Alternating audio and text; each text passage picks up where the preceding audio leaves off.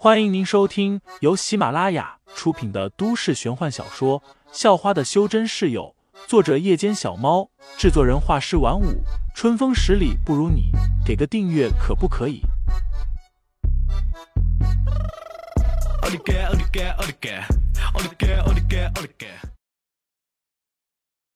第六章，独闯夜总会下，是赵重阳指使的。三年前。费家的公司有一项新研究出来的技术，赵重阳想买下来，但是被拒绝了。气急败坏之下，便买了几个杀手。那几个杀手分别叫做钱三和钱大江、龚兴、罗迪子，以及为首的庄黑。常坤一五一十的说道，又将这些人的详细信息告诉了废材。坠河的费家三口人最后找到了吗？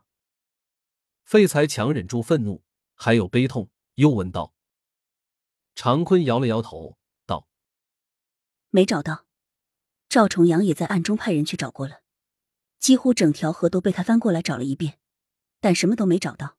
另外，我可以额外再送你一个情报，你放过我就好。”“什么情报？”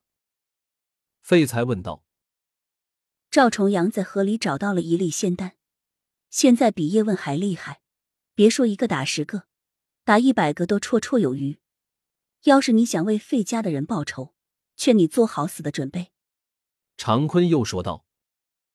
废材陷入了沉思。仙丹，他也听老头说过什么仙丹，吃了之后不仅洗髓伐骨，能得到修炼的后天之资，甚至能长生不老。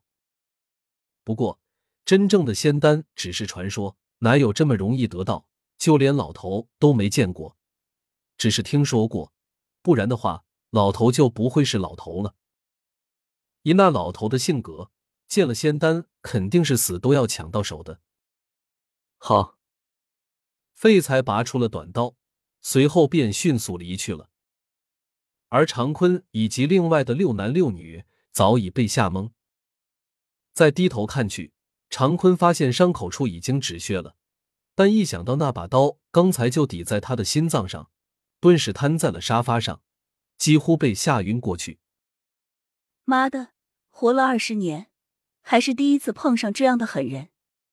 常坤在心中暗叹。事实上，他确实只有二十岁。常坤只是一个代号，是他的师傅传给他的。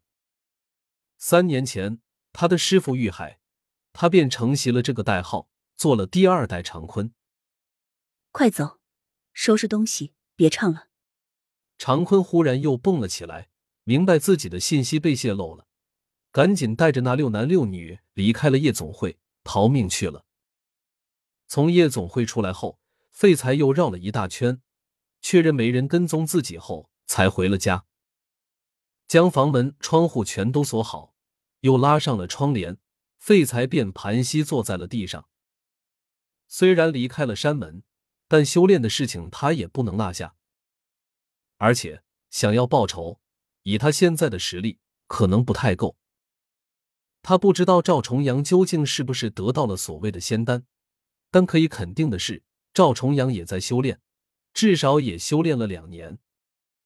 废材虽然喜欢冒险，但他不想在复仇这件事情上冒险。他必须保证自己有百分百的把握杀掉赵重阳，能够以一敌百。至少也是淬体五层的人，我如今的实力也刚到淬体六层，一对一是能打赢五层的，但要是对方有帮手就不一定了。废材自言自语道：“修炼上有许多个境界，因为灵气枯竭，修炼一道也衰落，能清楚所有境界的人已经不多，就连老头也只是知道前几个境界。”第一个境界为淬体境，淬体境又分十二层。达到了淬体十二层大圆满，便能冲击那气境。那气境同样有十二层。随后便是结丹境。踏入了结丹境，才算是真正踏入了修炼一道。结丹境分为前、中、后、圆满、大圆满五个小境界。结丹境大圆满之后，便是无道境。